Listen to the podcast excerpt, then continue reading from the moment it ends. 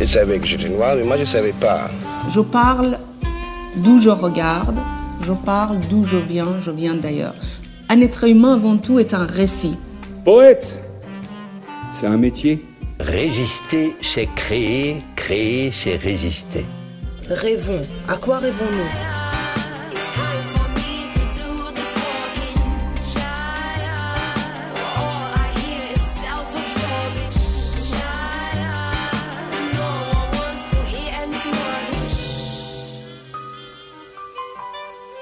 Kobo by Fnac présente La couleur des mots, une série originale d'Alexandre Hérault et Claire Almerac, réalisée par Écran Sonore et produite par Kobo.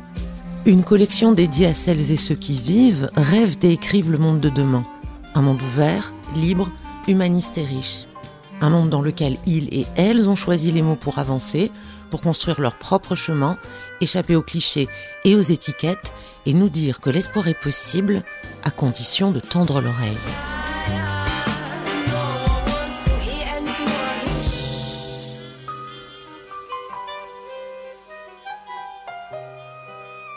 Des figures euh, féminines qui m'inspirent pour mes romans, j'en ai beaucoup parce que je parle beaucoup des femmes dans mes romans. C'est ma mère en premier, c'est banal de le dire, mais c'est vrai. C'est son histoire et, et la mémoire qu'elle porte m'ont beaucoup inspiré.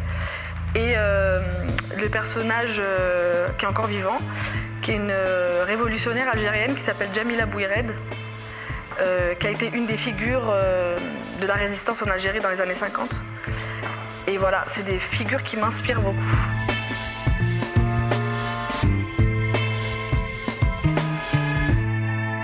Rencontre avec Faizagen. Faizagen est une comète volontiers comparée hors hexagone aux Britanniques Zadie Smith ou Monica Ali, une jeune étoile littéraire au succès planétaire et fulgurant, une romancière qui publie son premier titre en 2004, à l'âge de 19 ans, et le voit traduit en plus de 25 langues. Faiza qui adolescente, écrit et réalise quatre courts-métrages, et qui réussit ensuite, malgré le succès et son jeune âge, à échapper aux stéréotypes de l'auteur porte-parole des banlieues.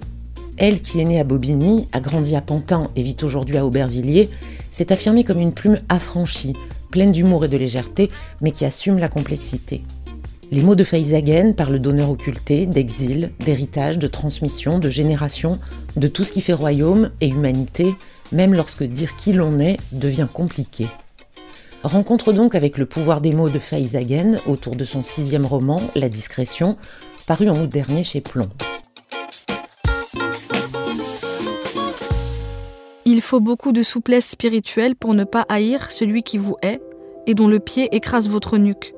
Et ne pas apprendre à vos enfants à le haïr exige une sensibilité et une charité encore plus miraculeuses. James Baldwin, la prochaine fois le feu. Bonjour Faizagen. Bonjour. Alors on va commencer par le début. Pourquoi est-ce que vous avez choisi ce passage comme exergue? Euh, est-ce qu'il faut y lire quelque chose qui parlerait de nous ici et pas des États-Unis? Euh, En fait, je me rappelle exactement à quel moment. Euh, c'était fin 2019, je crois à peu près. Ou quand j'ai trouvé dans La prochaine fois le feu. Déjà, je l'ai lu en 2018, la version de poche. Je me rappelle dans le métro. Et je me suis, j'ai ressenti quelque chose de très fort à la lecture de, de ce passage. Et je l'ai gardé dans un coin de ma tête quelque part. Et après, euh, je me suis dit, nécessairement, il va être. Euh, il va avoir sa place, ce passage, dans, dans, ce roman, parce que j'ai l'impression que c'est un résumé de mon roman, et que je pourrais pas mieux dire en 280 pages que ce qu'il a dit en quatre lignes. C'est incroyablement. Euh, c'est incroyablement proche et fidèle de, voilà, ce que, de ce que je raconte et de, du personnage de Yamina. et c'était pas du tout pour faire un lien parce que c'était vraiment avant. On m'a déjà posé la question euh, si ça avait un rapport avec l'histoire de George Floyd aux États-Unis, parce que est-ce que c'était euh, pour faire écho à ça? Enfin, pas du tout. Non, non, j'ai juste le sentiment qu'il dit quelque chose, encore une fois, de très universel qui me concerne et qui me touche. Et que moi, c'est un auteur que j'affectionne vraiment beaucoup, que qui me bouleverse, c'est même plus il me, il me touche, c'est que c'est vraiment, j'ai l'impression que je le connais, c'est bizarre de dire ça, mais j'ai l'impression qu'il est proche de moi et qu'il me comprend. There are days when you wonder what your role is in this country and what your future is in it. I can't be a pessimist because I'm alive. Alors on va remonter 35 ans en arrière, ou en tout cas euh, à votre enfance. Est-ce que vous pouvez nous dire quel genre de petite fille vous étiez? On commence par le, un gros morceau. hein, ouais. Euh, alors, je crois que je me suis vite échappée dans l'imaginaire, petite. Je crois que j'étais une petite fille pressée de comprendre, euh, pressée de, de, vivre, d'écouter. Donc j'étais très curieuse, mais très réservée. Donc j'étais pas du tout. euh, j'étais assez timide. J'écoutais beaucoup les adultes parler. Euh, et j'étais assez solitaire, mine de rien. Donc je, je- je me faisais tout un monde dans ma tête. Euh, j'ai appris à lire toute seule devant la télévision en regardant La roue de la fortune. Euh, enfin, beaucoup ont cru que c'était une légende, mais c'est un vrai, une vraie histoire. À force de regarder les lettres qui se retournaient, j'ai appris à. Et on s'est rendu compte quand je suis entrée à l'école primaire que je savais déjà lire. Donc j'étais pressée. Et j'étais. euh, J'avais beaucoup d'imagination, je pense, déjà euh, depuis petite. Et j'ai très vite. je me suis très vite mise à avoir envie de raconter des histoires. Donc dès l'école primaire, j'ai commencé à écrire des petites histoires pour mes copines et à me fabriquer un monde euh, en parallèle. Euh, parce que je vivais dans une. euh, On était, on était cinq, donc mes parents, ma grande sœur et mon petit frère. Et on a eu dans l'enfance, je le dis sans aucun complexe, hein, on a grandi dans une famille pauvre, donc très peu de moyens, pas de livres, pas trop, de- pas de divertissement, très peu de, très peu de possibilités, très peu de choses, très peu de matériel. Mais euh, je dis souvent que mes parents c'était des magiciens et qu'ils ont réussi à nous faire oublier qu'on n'avait pas grand chose, donc on, s'est construit un, vrai imaginaire et puis ça racontait beaucoup d'histoires à la maison, surtout ma maman. Donc j'ai baigné dans un truc un peu euh, à la fois euh, de manque matériel, mais de comment dire, mais beaucoup beaucoup d'histoires, beaucoup d'a- d'amour, beaucoup de, de- voilà. Et vous avez été élevée avec une ou plusieurs langues? Non, toute petite, c'était vraiment une seule langue. Ma langue maternelle, c'est l'arabe. C'est la première langue que j'ai parlée. J'ai un souvenir très précis de la petite enfance où je suis en maternelle, ma première année de maternelle. Donc je suis toute petite, j'ai trois ans et demi, je pense. Et je veux faire mes lacets à mes chaussures et je ne sais pas le dire. Et donc je lève mon pied pour montrer à l'adulte, à l'institutrice, euh, et j'arrive pas à dire est-ce que vous pouvez m'aider à faire mes, mes chaussures? Donc euh, je me rappelle très bien que ma langue maternelle, évidemment, c'était l'arabe, ce qu'on appelle le derija, la langue euh, orale de, ma région d'Algérie. Donc c'était un dialecte particulier que j'avais appris petite. Et le français, c'était la langue de dehors, en fait. C'est la langue de l'extérieur. Et, euh, après, c'est devenu la langue des livres. Et très vite, dès les premières années d'école, euh, je crois que vous proposez de petites histoires dans la cour de récréation, des histoires dont vos camarades sont les héroïnes et qui racontent des histoires de princesses. Ouais. C'était un troc. Donc en fait, en échange de ces histoires où elles étaient euh, les héroïnes, elles me donnaient des bonbons. C'est ma- Et des billes, après, plus tard. C'était un petit business déjà. euh.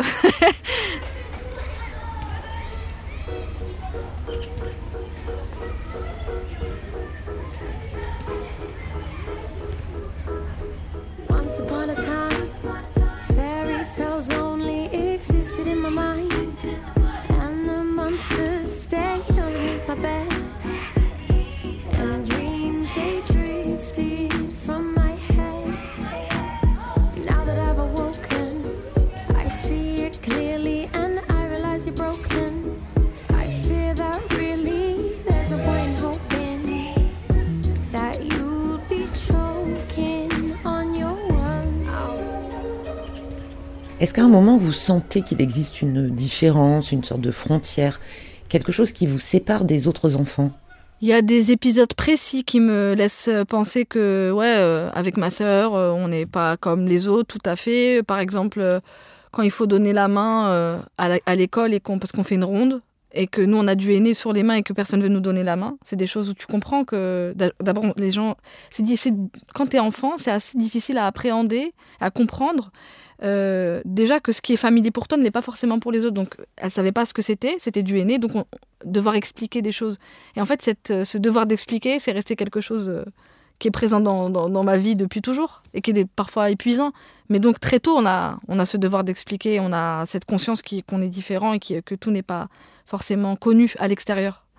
Donc oui, Mais surtout, en vérité, si je dois être honnête, euh, mon sentiment d'être un peu différente, euh, il n'est pas lié à mes origines, il n'est pas lié à ma religion, il n'est pas lié à ma, culture. euh, il est lié à ma sensibilité, je pense, avant tout. Je me rends compte que les choses qui m'intéressent n'intéressent pas forcément les gens de mon âge, que, euh, je sais pas, je me rappelle, je suis en classe de neige, je suis toute petite, j'ai 10 ans, et je vois la montagne pour la première fois et je fonds en larmes dans le car, et personne ne comprend pourquoi je pleure. Et moi, je dis juste, c'est trop beau, c'est trop beau, et je pleure.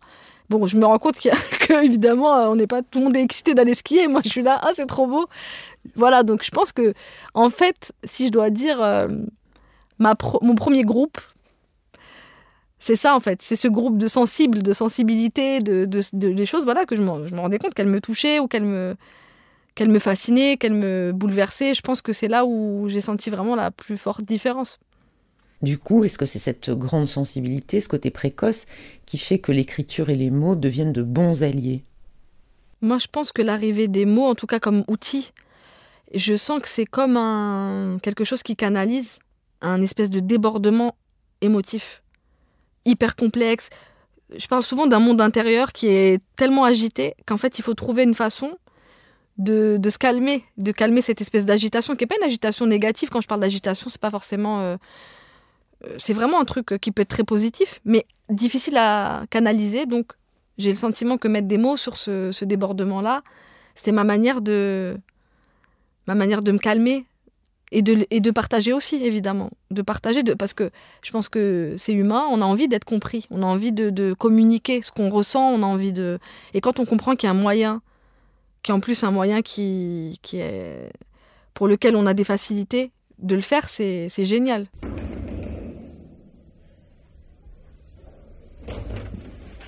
Pourquoi tu frottes si fort Je suis pas sûre. Bon, après, je t'expliquerai. Il y a ta tante et tes cousines qui sont arrivées, que tu leur fasses le de notre affaire. C'est mon problème, c'est que j'ai rien à faire. Bon, alors vas-y. La Zonzonnière, Faizagen, 2001.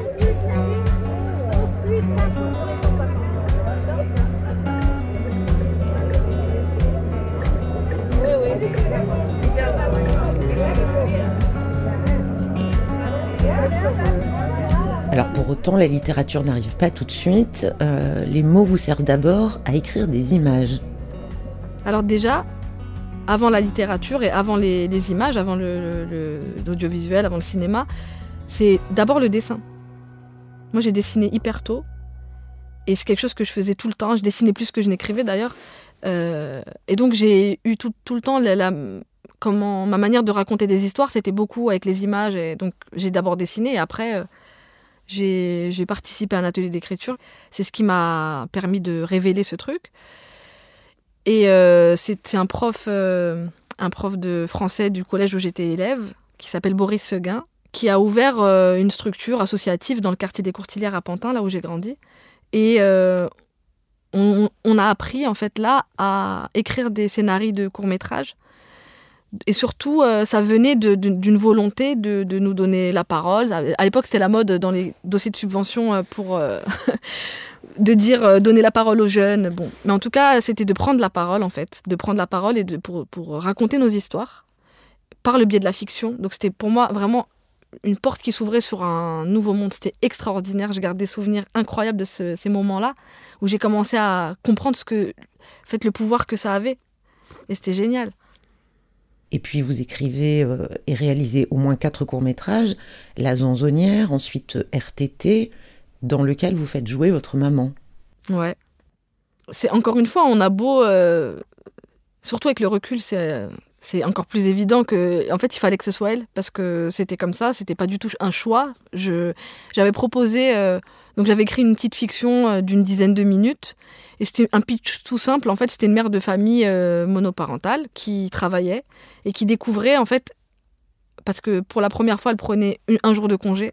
Et ce jour de congé lui a permis de découvrir en fait qu'elle connaissait pas ses enfants, qu'ils avaient une vie euh, en dehors d'elle et tout. Et elle découvre plein de trucs sur ses enfants, donc c'est assez court. Et j'avais proposé à la maman d'un camarade de classe qui, pour moi, était capable de le faire dans mon esprit d'adolescente parce que c'est une maman qui était lettrée, qui travaillait à la préfecture. Donc pour moi, c'était. Voilà, elle pouvait le faire, quoi. Donc j'ai pas, évidemment pas eu l'idée de, proposer à ma maman. Il se trouve qu'elle s'est désistée trois jours avant le tournage. Donc je rentre chez moi, je m'effondre, je suis trop triste parce qu'on a tout préparé, tout est écrit, tout est prêt. Et quand elle me voit pleurer, elle me dit pourquoi tu pleures? Je lui dis parce que la dame qui devait jouer dans le film, elle veut plus. Et ma mère, à l'époque, elle repeignait chez moi l'appart. Elle repeignait tout notre appartement. et elle me dit, mais je vais le faire, moi, ton film. Et donc, en fait, elle a traduit euh, en Dalija, en dialecte algérien, le texte. Et elle a appris les répliques. euh, et elle a joué dans le film. Elle a eu un prix d'interprétation.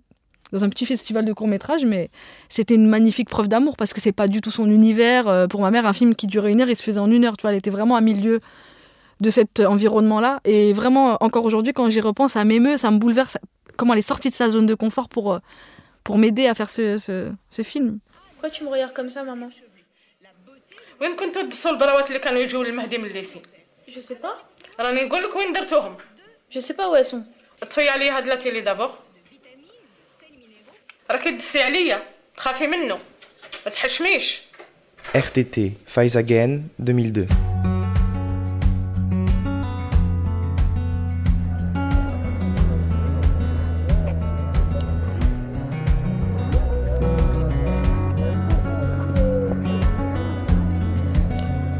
Puis on aura un autre, plus tard, en 2005, un moyen métrage, cette fois, qui s'appelle Rien que pour des mots.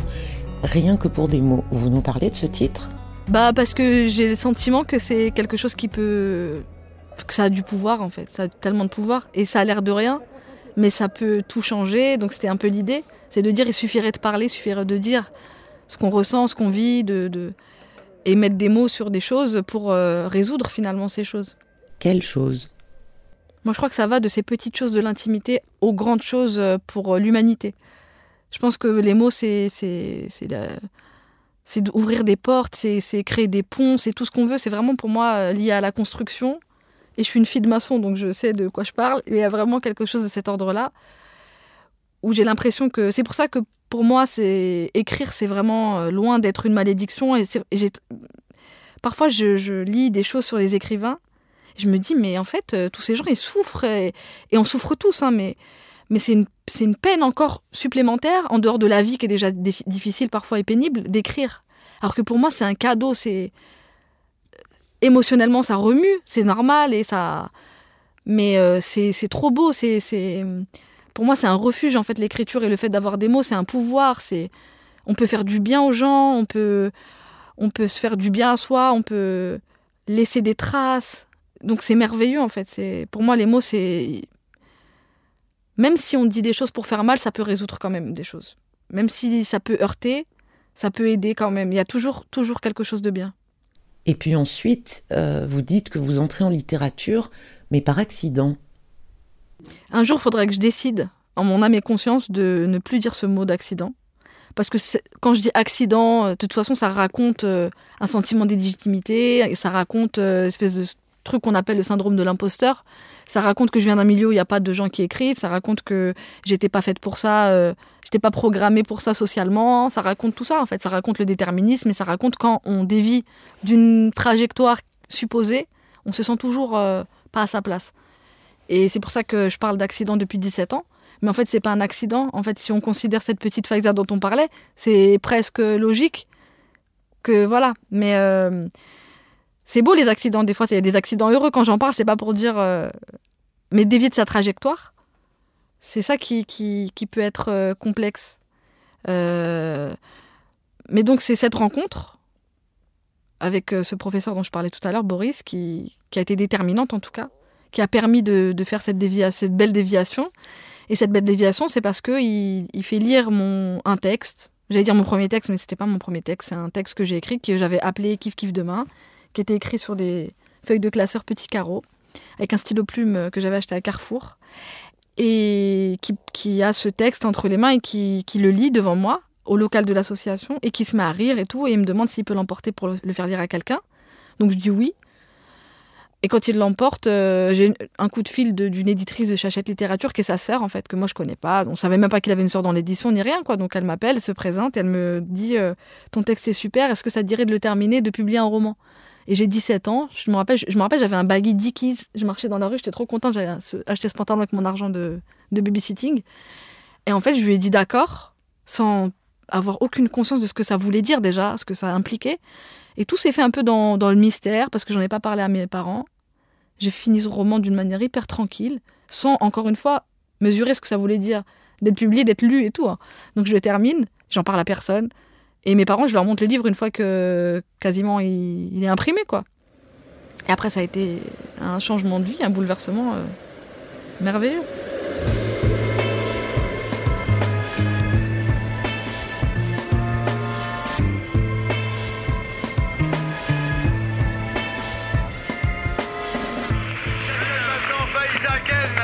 Mon invité est Faiza Gen. Faiza Gen signe Kif Kif demain. Bonjour à toutes, bonjour à tous. Dans un instant, Faiza Gen, mon invité, sera là. Pour l'instant, elle arrive.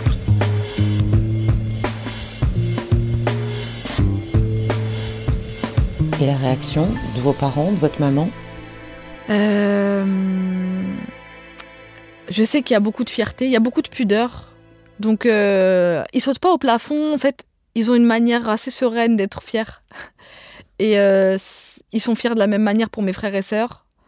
C'est pas plus fier de moi parce que j'écris un livre ou parce qu'ils me voient à la télévision. Vraiment, il n'y a pas ça. Euh, mais je sens que, je sais pas comment dire, moi je sens qu'il y a quelque chose qui se répare en moi au moment où je reçois le livre et que je lis le nom de mon père sur la tranche du livre. Pour moi, ça aurait pu s'arrêter là, avant les 450 000 exemplaires, avant les traductions, avant tout. C'est vraiment, je me dis, ça y est, il y a un truc qui se passe là. Comme si j'étais en train de, de faire euh, ce pourquoi euh, j'étais là. Je me dis, euh, je, sens bien, et je suis jeune et tout, mais je me rends bien compte que mes parents, ils méritaient plus que ce qu'ils ont eu comme reconnaissance, plus que ce qu'ils ont eu comme considération, et j'ai l'impression que d'avoir ce nom sur, sur un livre, c'est quelque chose qui est ultime pour eux. Parce que même s'ils sont pas allés très longtemps à l'école, ma mère, par exemple, pour, pour elle, un livre, c'est sacré. Donc il y avait vraiment ce truc qui était très beau à, à partager avec eux. Alors, est-ce que c'était aussi une façon de laisser une trace, de commencer à recomposer cette histoire fragmentée qui est celle des enfants de l'immigration? Je pense à Malika, l'aînée des filles de Yamina, dans La discrétion, qui cherche à retrouver euh, l'histoire du village natal de sa mère, mais qui ne trouve rien parce qu'il n'y a pas de trace écrite, et que s'il n'y a pas de trace, comment est-ce qu'on va raconter l'histoire, et que s'il n'y a pas d'histoire, comment on fait pour la transmettre? Enfin, est-ce que c'est ça aussi qui se jouait? Bien sûr, je pense que inconsciemment, parce que je, pense que évidemment, ça fait des années que j'y pense, que j'y réfléchis et tout, donc je me dis que bien sûr c'est ça, bien sûr c'est ce silence et cette absence de, traces et de considération et d'existence dans l'histoire qui fait que je pense que j'ai euh, un besoin particulier de me dire c'est écrit, c'est écrit, c'est écrit, donc euh, oui bien sûr certainement. Certainement. Et c'était ma première émotion et je m'en rappelle vraiment, c'est encore intact pour moi quand je l'évoque. C'est que je pense que c'était ça le plus fort pour moi à ce moment-là.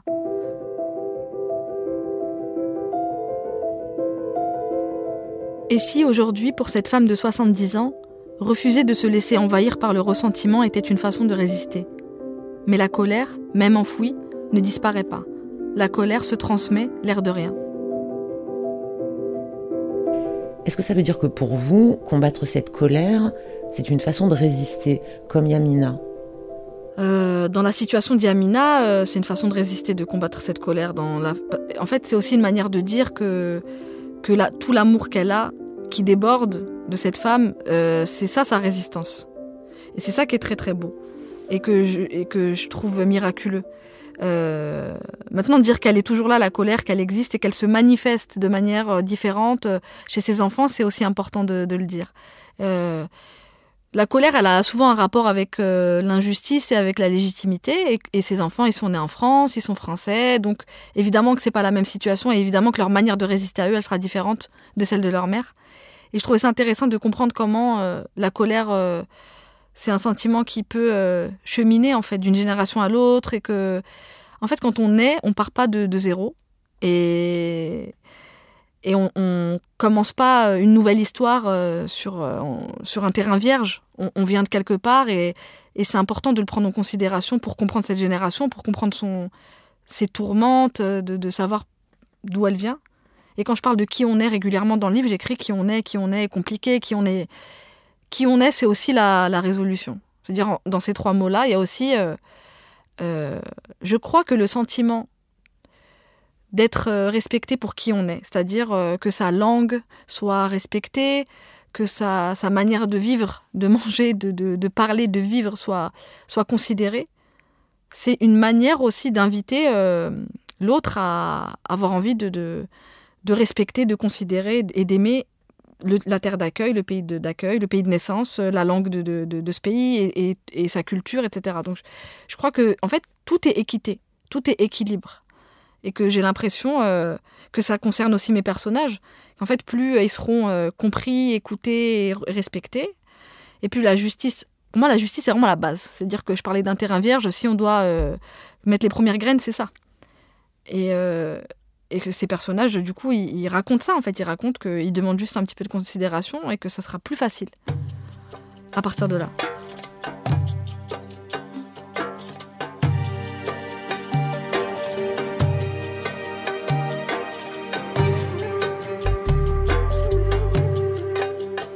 Le père de famille avait deux hantises. La première était qu'un jour, la police défonce la porte d'entrée à l'aube pour perquisitionner l'appartement et arrêter Omar. Après tout, ça arrivait fréquemment autour d'eux. La seconde était que l'une de ses filles perde sa vertu, qu'elle amène un enfant conçu hors mariage dont Brahim ne saurait que faire et qui entacherait son honneur. Quand il ne reste pas grand-chose d'autre, l'honneur a de l'importance.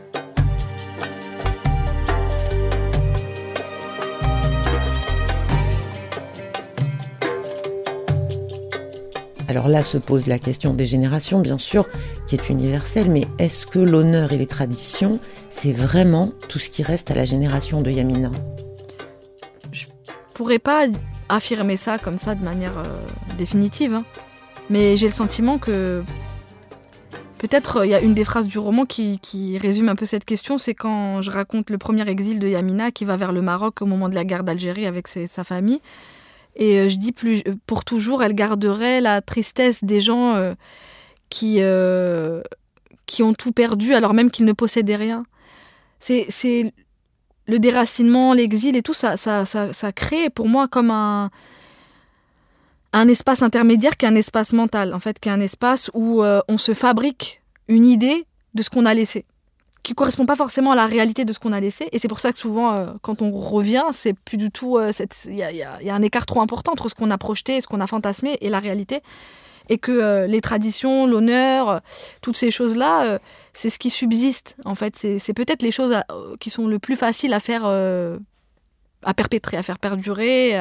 on s'y accroche parce que c'est solide. Et, et que c'est incontestable. C'est-à-dire qu'une tradition, c'est comme ça qu'on fait depuis dix générations, bah, personne n'osera, euh, ou alors ce sera difficile de s'y opposer ou de, la remettre en question, de la réformer. Donc j'ai le sentiment que c'est quelque chose auquel euh, on s'accroche très fort, parce que justement on se sent démuni par ailleurs. Euh, D'ailleurs, euh, moi quand je regarde par exemple dans l'Algérie d'aujourd'hui, euh, euh, les gens de la génération de mes parents ou les plus jeunes qu'eux euh, ont une éducation très différente de ce qu'on a reçu nous ici en étant isolé, en étant seul, sans avoir de relais. Je parle pour mon cas personnel, mais on était une petite famille, donc j'avais pas d'oncle, de tante, il n'y avait pas d'autres modèles. Euh, on, a, on a grandi quand même de manière euh, seule, quoi. Donc, euh, donc se raccrocher à ce qu'on a imaginé, c'est peut-être encore plus fort que d'être dans, dans, au milieu de ces traditions finalement. Si on avait grandi au village, on aurait peut-être reçu une éducation certainement différente. Du coup, est-ce que ça revient pas pour la génération suivante, la vôtre, à se trouver exilé d'un pays dont on ne vient pas Je crois que c'est- exilé d'un de, l'exil. Je pense que c'est la problématique des parents et que notre problématique c'est la problématique de la trahison. C'est comme si euh, le, le sentiment euh, d'être responsable presque de pourquoi les parents sont pas rentrés, de pourquoi ils ont du tout quitté, euh, se sentir au milieu de ce sacrifice en fait, le cœur battant de ce sacrifice, ça donne le sentiment qu'au moindre faux pas, à la moindre déviation, je parlais de déviation tout à l'heure, mais on est dans la trahison. Donc c'est une autre forme de, de culpabilité, c'est une autre forme de poids, mais c'est un fardeau euh, aussi qui est très très lourd. Donc euh, en fait cet exil, c'est pour ça que en fait pour moi mettre les deux générations en, en parallèle comme ça, la génération de, Yamina dans le roman et ses enfants, c'est une manière de montrer que d'accord il y a l'exil, il y a les parents, parce que souvent on entend ça, on entend oui mais c'est bon, vous vous êtes nés là, donc je veux dire euh, c'est fini, ça c'est vos parents. On peut pas juste fermer la porte sur l'histoire. Il y a plein de choses qui, qui, qui passent, qui filtrent et dont on devient responsable, qu'on commence à voilà, on porte sur ses épaules et c'est important de comprendre d'où ça vient pour le pour justement se décharger de ce, de ce fardeau. Votre génération se retrouve finalement dépositaire de cet exil, c'est ça? J'ai le sentiment de ça, mais je pense que c'est partagé pour euh, que ce soit euh, un Irlandais à New York ou j'en sais rien, un Bengali à Londres, c'est pareil quoi, ou euh, peu importe, mais quand on est héritier d'un déchirement, de toute façon, on est partagé, on est fragmenté. De toute façon, on se sent double. De toute façon, on a l'impression de trahir. et, et de toute façon, le sentiment d'appartenance, il est compliqué.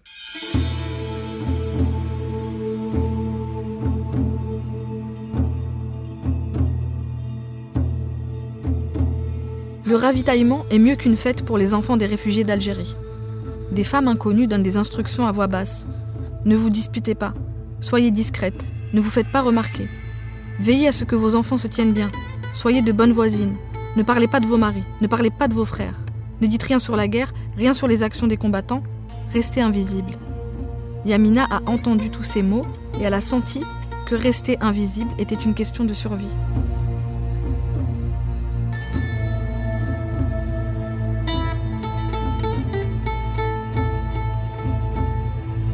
Alors ces injonctions qui sont faites aux Algériennes de l'époque, qui se sont réfugiées au Maroc, est-ce que ça vaut aussi d'une certaine façon ici et maintenant? Est-ce que la discrétion est encore requise finalement? Bah oui, parce que c'est ce que j'écris là, c'est ce que je raconte. Je pense que rester invisible quand on vous dit ça ou quand vous entendez ça, dans un contexte bien particulier, qui est un contexte de, de, de- de révolution en fait, eh ben ça s'imprime. Ça s'imprime et c'est pas si simple de, se détacher de, ce genre de croyances. Euh, surtout si, euh, à l'arrivée, cette croyance de rester invisible devient aussi une injonction à l'endroit où on, se- trouve. C'est-à-dire que quand on considère, euh, quand on comprend que, c'est ce qui nous est demandé euh, du départ à l'arrivée, bon, bah, il n'y a aucune raison de, se départir de ce, costume-là, d'invisibilité, de cette cape, de cette cape magique, puisque ça fonctionne. Et puisque c'est ce qui nous est demandé encore. Et c'est ce qui est demandé de nouveau à nos enfants. Et comment est-ce qu'on peut en sortir? De toute façon, moi, je pense profondément qu'on peut se réformer. Je pense profondément que justement, le, le- la génération des enfants, qui, elle, a cette légitimité au moins de la naissance, au moins on a une légitimité qui est au minima euh, administrative. Je vais dire un truc un peu... euh, mais moi, quand j'ai entendu la première fois l'expression français de papier, je m'étais dit, mais oui, c'est vrai. On a, c'est au moins une manière de dire qu'on est français. Il y a au moins un aspect de cette francité qui est reconnu et dans la bouche de l'extrême droite. Et c'est bien. Et en fait, c'est pas une insulte. Moi, si j'entends française de papier, je vais dire ouais, oh, oh, c'est vrai. Alors, il y a des, c'est un aspect de ma, de ma, de mon identité. Et c'est bien de le dire. Donc, il y a au moins cette légitimité-là qui peut servir à, remettre en question cette discrétion et cette illégitimité des parents. Euh, parce qu'en fait, c'est comme une maladie qui nous, qui nous affecte. Et sauf que ça fonctionne pas pour nous, ça peut pas marcher en fait. Cette invisibilité, euh, faut, la faire cesser. Donc euh, moi, j'ai toujours dit euh, que d'une certaine manière, à leur tour, les enfants se mettent à éduquer les parents. Et je dis pas ça, ça, on leur on monte pas sur la tête, mais on, leur apprend des choses aussi à un certain âge, parce qu'on découvre des choses par un œil différent.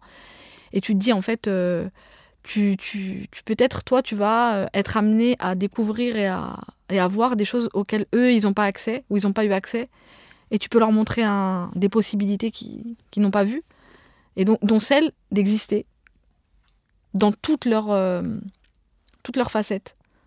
Et pas seulement euh, celles euh, qu'on leur a demandé d'adopter à l'époque où ils étaient encore des sujets coloniaux. Mais est-ce qu'on a vraiment avancé de ce point de vue-là? En fait, il y a un moment où il faut renvoyer aussi la responsabilité euh, euh, à ceux et à celles qui, euh, qui continuent en fait à propager ou à des fausses, oui, des fausses images, des caricatures. Il faut remettre en question les choses. Moi, je trouve ça super. En fait, je suis partagée parce que à la fois, je trouve ça super qu'on parle de nos identités de manière affirmée que enfin en- France on puisse dire euh, sans être taxé d'américanisation ou de je sais pas euh, quoi, en France avec notre vision française on puisse dire euh, les noirs les arabes les juifs les blancs euh, sans que ça pose un problème parce qu'on on peut parler de nos spécificités. Et à la fois je me dis faut pas que ça devienne une bonne raison de finalement se convaincre qu'on est différents les uns des autres et qu'on n'a rien à faire ensemble et que moi vivre ensemble c'est cool. Après vivre les uns à côté des autres je trouve ça triste. Je trouve qu'on a plein de choses à se dire. En fait que pour être plus clair, j'ai à cœur de parler de ma spécificité, de mon histoire, de ma mémoire, d'où je viens, si ça aide à se rapprocher de cet universel et à être tous ensemble et à trouver que c'est ok. Et que ce soit ok pour un blanc de dire ouais c'est pire pour un noir euh, en France aujourd'hui, que ce soit ok pour un noir de dire j'en sais rien, qu'on on soit prêt à en parler ensemble et qu'il n'y ait pas de- de- d'affrontement, de, de, de confrontation. Je trouve ça fou en fait qu'en France aujourd'hui ce soit encore compliqué de parler du colonialisme. Euh, non, venons, on en parle en fait. Maintenant, on vit tous ensemble, on va qu'on trouve des solutions, tu vois. euh, Comme euh, quand tu fais une coloc et que tu dois diviser le frigo, bah, c'est, à un moment, il faut passer par là. Il faut diviser le frigo. Et après, tranquille, tu prends dans mon lait, je prends dans ton beurre. Mais d'abord, venons, on divise le frigo. Pour... Chacun son espace, chacun est qui il est. Et il y a des manières de trouver comment être, comment être soi ensemble. Et je trouve que ce serait bien qu'on y arrive. Euh, Maintenant, c'est quand même important de dire que ça a mis du temps pour qu'on puisse parler de qui on est. Parce que je trouve que le moment, faut, faut se dire que notre modèle, il a ça y est, il a, trouvé ses limites, ça ne fonctionne pas. L'assimilation, ça ne fonctionne pas. Mettre-toi à la porte et rentrer. euh, eh ben non, ça, ça marche pas en fait. Et je parlais d'équité, mais pour moi, c'est vachement important ce- cette notion de euh, donner et recevoir. C'est-à-dire que nous, on, on est là, on est né là, on est le fruit d'une histoire. On n'est pas en demande. Personne ne nous rend un service. Donc, une place incontestable dans la société, euh, la, liberté d'être qui on est, ça va forcément, forcément contribuer à, la, à une unité, au désir en fait, qui viendra des- de, de- de nous ou de- d'eux, je sais pas comment dire, d'appartenir à ce pays, qui est tellement ouvert et qui est tellement enclin à nous laisser exister tel qu'on est.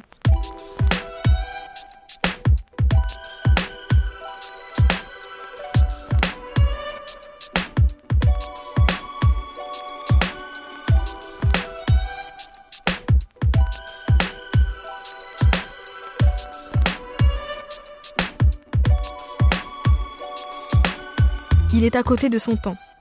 C'est un garçon arabe qui ne se conforme pas à ce que le monde attend de lui, c'est-à-dire devenir un homme dominant, physique, brutal, conquérant, viril et si possible fourbe, voire dangereux. Il faut qu'Omar invente sa propre façon d'être un homme. Ouais, bah on parlait des injonctions. On parlait des injonctions et moi je me demande à quel point parfois, sans se rendre compte, on se conforme à sa propre caricature en fait. C'est-à-dire qu'à force de voir ces représentations là partout, tout le temps, à force de d'être euh, écrasé par ces injonctions, on finit par devenir euh, ça. Parce que de toute façon, il y a quelque chose qui te raconte que c'est impossible d'être autre, chose. Et, euh, et c'est aussi une liberté très très grande et une liberté qu'il faut aller chercher, qu'il faut arracher, de décider d'être quelqu'un de complexe. Et en France, c'est compliqué. Honnêtement, j'ai le sentiment que c'est difficile d'être plusieurs choses à la fois, que, mais je pense que c'est quelque chose d'assez large, mais en particulier sur la question identitaire. Et euh, j'ai relu Les identités meurtrières d'Amin Malouf il n'y a pas longtemps. Et je me disais, c'est encore hyper moderne ce qu'il dit, c'est encore hyper. euh, c'est hyper actuel et c'est de plus en plus actuel. J'ai l'impression que plus ça va, plus en fait, il faudrait lire ce livre pour euh, se rappeler de à quel point la complexité c'est mal accueilli et que et quand je dis je milite pour la complexité, c'est vraiment pour moi un enjeu très très fort et un désir très fort de dire on n'est pas nécessairement euh, une chose ou l'autre. Et mon Dieu, euh, c'est quand même. euh, c'est ça la beauté dans l'humanité. Je dis des trucs un peu bateaux, mais c'est vrai, quoi. C'est qu'on peut être non seulement plein de choses à la fois, et qu'on peut être des choses différentes selon nos moments de vie, selon ce qu'on traverse. Peut-être que dans 20 ans, j'aurai un discours complètement différent. Je trouve ça génial de, pouvoir l'imaginer, que j'aurais bougé à des endroits. Donc, donc oui, que ce soit pour le genre, pour le sexe, pour la race, pour, pour tout, il y a toujours euh, des injonctions, il y a toujours des attentes, et il faut essayer de, de, de, de- les contourner et se rapprocher de qui on est vraiment au plus profond, qui n'appartient qu'à nous en fait.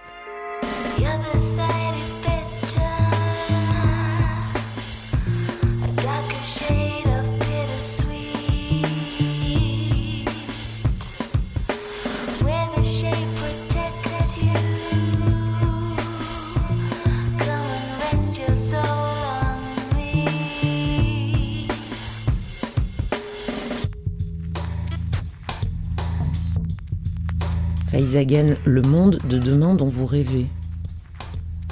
Un monde juste, alors c'est pas très original ce que je vais dire, mais pour moi le monde idéal c'est un monde où où il y a une justice entre les êtres, où, euh, et où il y aurait de l'acceptation.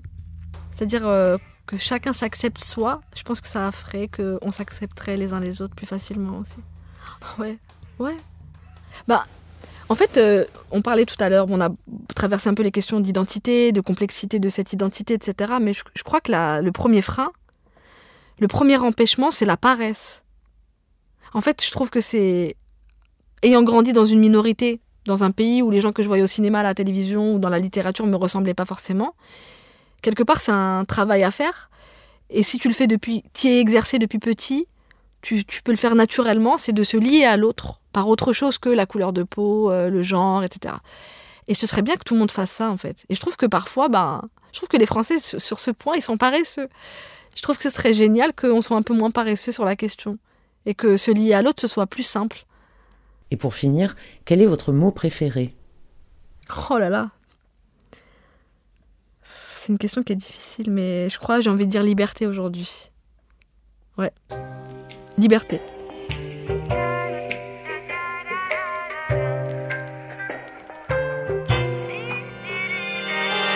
C'était La couleur des mots de Faizagen, une série originale d'Alexandre Hérault et Claire Almerac, réalisée par Écran Sonore et produite par Kobo. À retrouver sur le site kobo.com et la plateforme digitale de la FNAC, La Claque. Vous pouvez retrouver les productions Kobo Originals sur kobo.com et fnac.com.